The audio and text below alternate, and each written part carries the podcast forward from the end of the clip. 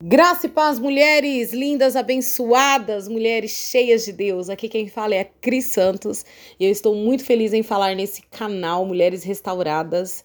Recebi o convite da pastora Isa, uma querida, e eu estou extremamente grata com o Senhor por esse convite. Quero liberar uma palavra de Deus nesse dia para as nossas vidas. O tema que me foi confiado foi: não alimente a sua dor, mas alimente o seu propósito e pensando no que o Senhor queria falar aos nossos corações através da minha vida, eu me deparei com o livro de Ruth e eu queria deixar algo aqui do coração de Deus para o nosso, porque também está falando ao meu coração.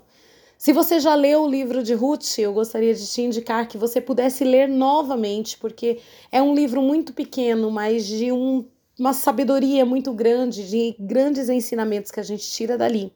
E se você ainda não leu o livro de Ruth, eu te aconselho a você fazer esta, esta leitura em uma. de uma vez só você lê os três capítulos de Ruth, que certamente será muito edificada.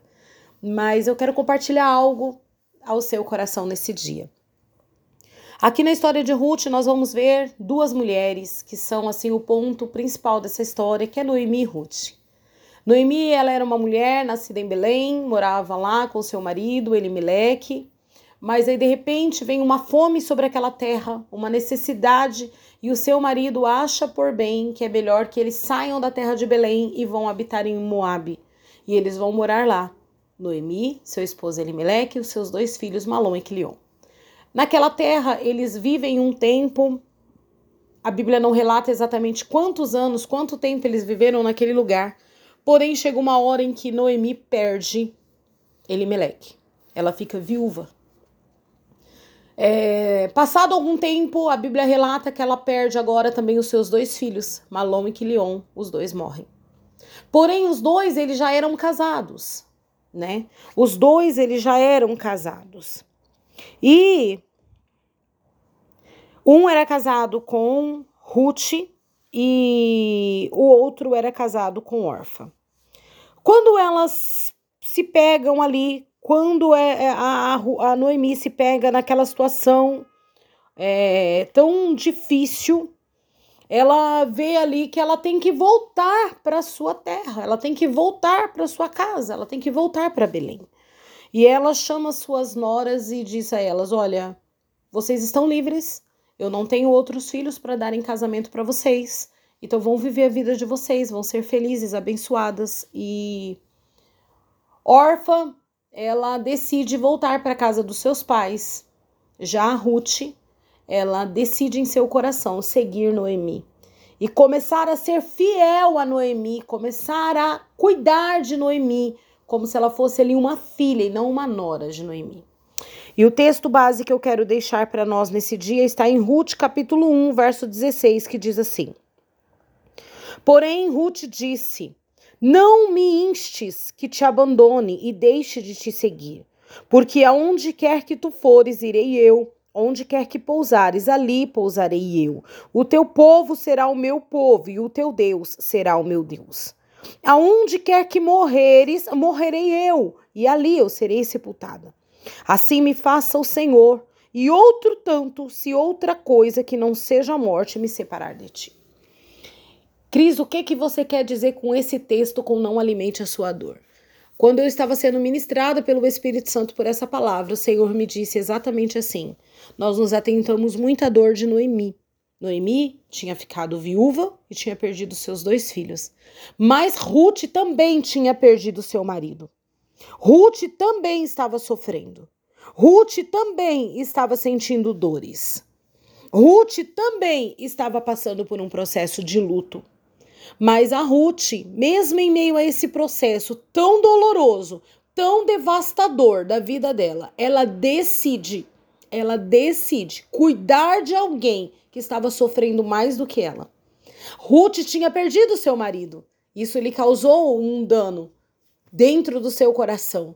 Mas a Noemi tinha perdido o seu esposo e seus dois filhos. A Ruth decide não alimentar a sua dor mas a Ruth decide abençoar Noemi, seguir com Noemi, ser uma resposta de Deus para a vida de Noemi. E hoje, nesse dia, eu quero fazer uma pergunta para mim e para você.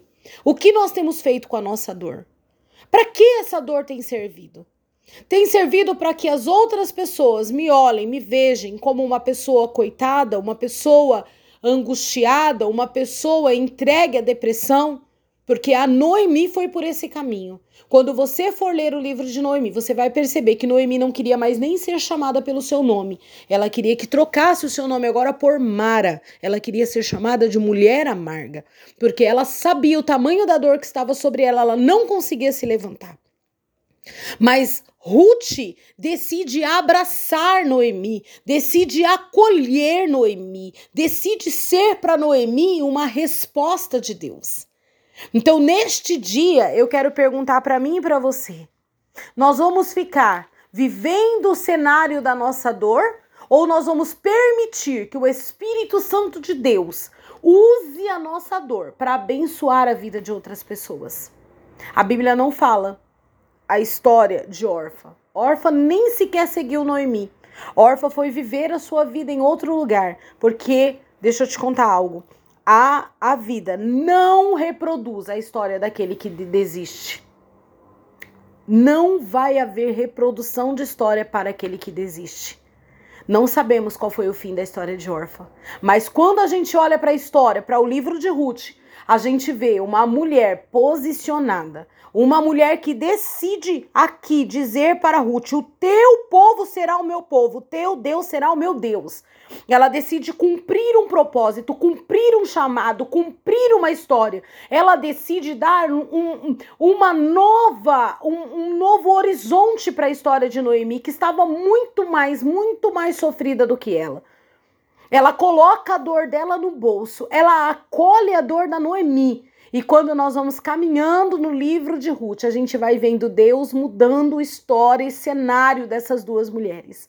O Senhor traz para a vida de Ruth um Boaz, aquele que seria o remidor dela, aquele que traria para ela agora uma nova história, um novo contexto, mudaria o seu cenário. E por consequência, também estava mudando a história de Noemi. Também estava mudando o cenário de Noemi. Ah, minha querida, você que me ouve, tenha uma plena certeza no seu coração. O nosso Deus, ele é especialista em mudar histórias. Ele é especialista em virar cativeiros. Ele é especialista em reescrever daquilo que o homem colocou ponto final, nosso Deus vai lá e coloca reticências. Mas não alimente a sua dor, não fique prostrada, parada, não fique ali comendo das suas próprias lágrimas. A Bíblia fala que aquele que semeia em lágrimas colherá com alegria. Eu não estou dizendo que é fácil, não estou dizendo que é algo que é prazeroso, mas quando nós aprendemos esse caminho da entrega, esse caminho da dedicação, esse caminho da dependência de Deus, o nosso Deus vira histórias, o nosso Deus vira cenários. Cris, com que autoridade você diz isso? Eu digo com a autoridade de uma mulher que passou por um testemunho muito grande. Eu tenho um livro escrito chamado Deus do Recomeço. Eu sou uma mulher que há sete, oito anos atrás fui abandonada por um marido após uma traição. Ele decidiu viver com uma outra mulher e nós tínhamos juntos três filhas. Uma que na época tinha seus oito anos de idade, a do meio tinha três anos de idade, uma bebê que tinha acabado de fazer quatro meses. E ele foi morar com uma outra mulher depois de nove anos de adultério, depois de, de, de ter sido perdoado outras vezes por ter cometido o adultério. Ele decide em seu coração e viver uma nova história. E eu fico com três crianças dentro de uma casa, sofrendo, chorando muito mas caminhando. Sentindo muita dor, mas caminhando. Porque eu bem sei que o meu redentor vive e que, por certo, por fim, ele se levantaria ao meu favor. Então eu tenho autoridade para dizer isso, porque eu sei que assim como Deus virou a história de Ruth, ele virou a minha também. Ele virou a minha história. Depois de quatro anos, o Senhor trouxe um Boaz para minha vida, um homem de Deus, aquele que me ama, cuida das minhas filhas como se fosse um pai, e elas o ama como se fosse pai de verdade. Eu quero dizer algo para você. O final, lá no final, lá no final do livro de Ruth, as mulheres, elas declaram para para Ruth que a Ruth ela é uma mulher bem-aventurada. As mulheres disseram lá no capítulo 4, lá no capítulo 4, elas disseram assim: no verso 14. Então disseram as mulheres a Noemi: Bendito seja o Senhor que não te deixou hoje sem remidor e tornou o seu nome afamado em Israel. Oh, glória! O Senhor não vai te deixar nesse cenário de dor. O Senhor não vai te deixar prostrada nesse cenário de choro, de lágrima.